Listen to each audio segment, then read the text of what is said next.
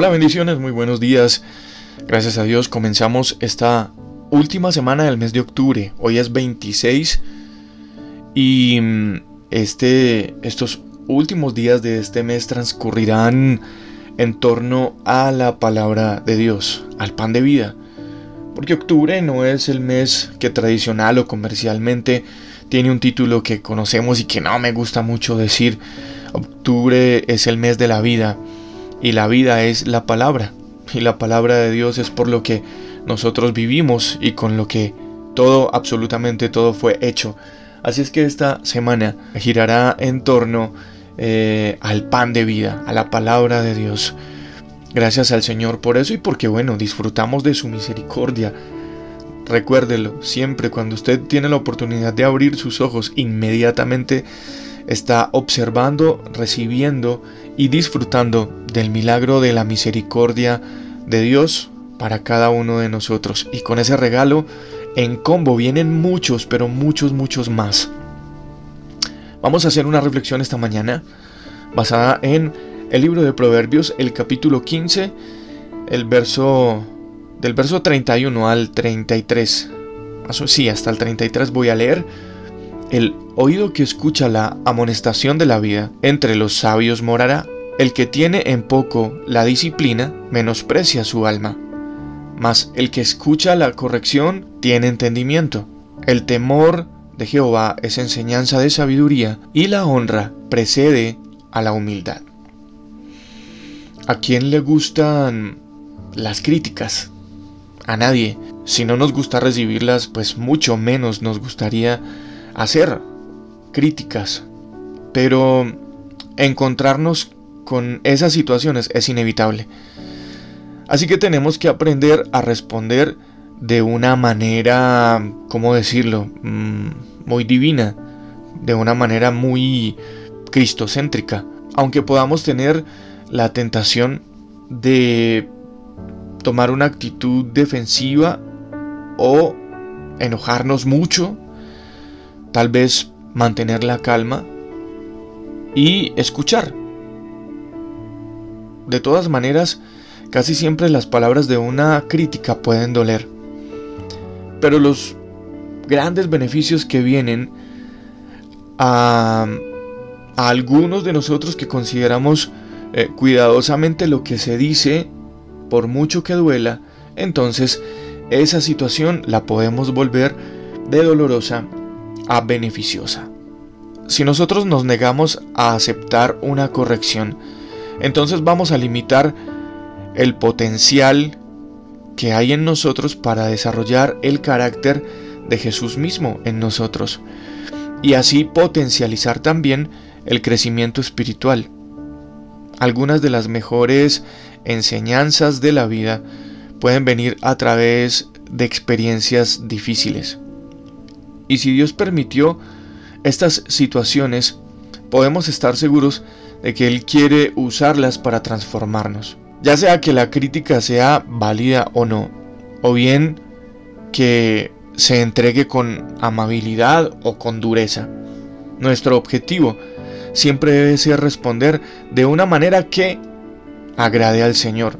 Debemos recordar que nosotros somos responsables de cómo nos manejamos a nosotros mismos y no somos responsables de cómo actúan los demás.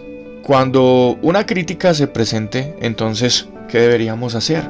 Pues lo más sabio, y porque ya lo he vivido muchas veces, lo más sabio es guardar silencio y escuchar hasta que la otra persona haya terminado. Mantener un contacto visual directo con la otra persona para mostrar atención y respeto. Y cuando nuestro crítico termine, pues agradecerle por llamar nuestra atención sobre sus preocupaciones. Y bueno, pues decirle que tendremos en cuenta lo que nos ha sugerido o lo que nos ha dicho.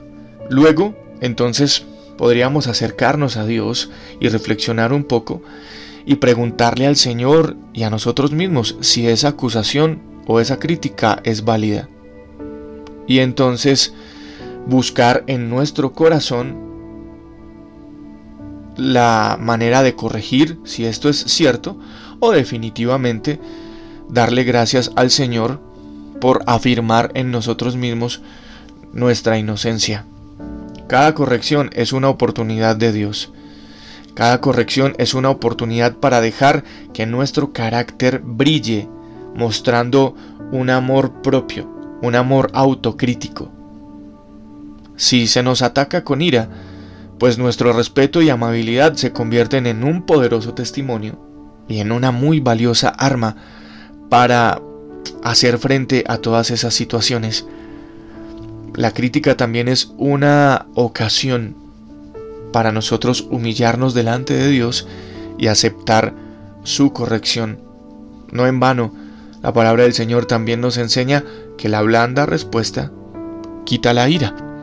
Y todo esto está enmarcado en aquel concepto del dominio propio, de ese que el Señor nos ha llenado a cada uno de nosotros para hacerle frente a todas esas situaciones externas que a veces se presentan, pero también para hacerle frente a nuestras propias situaciones cuando, en lugar de actuar de una forma o de una manera tranquila, pues ante la crítica explotamos y tal vez complicamos un poquito más todo el escenario. El mensaje esta mañana en el pan de vida es muy claro para comenzar esta semana, esta última semana del mes y corregir tal vez esas situaciones en nosotros. Entonces necesitamos tener un oído que escuche las correcciones que vienen de parte de Dios o tal vez las sugerencias que vienen de parte de otros.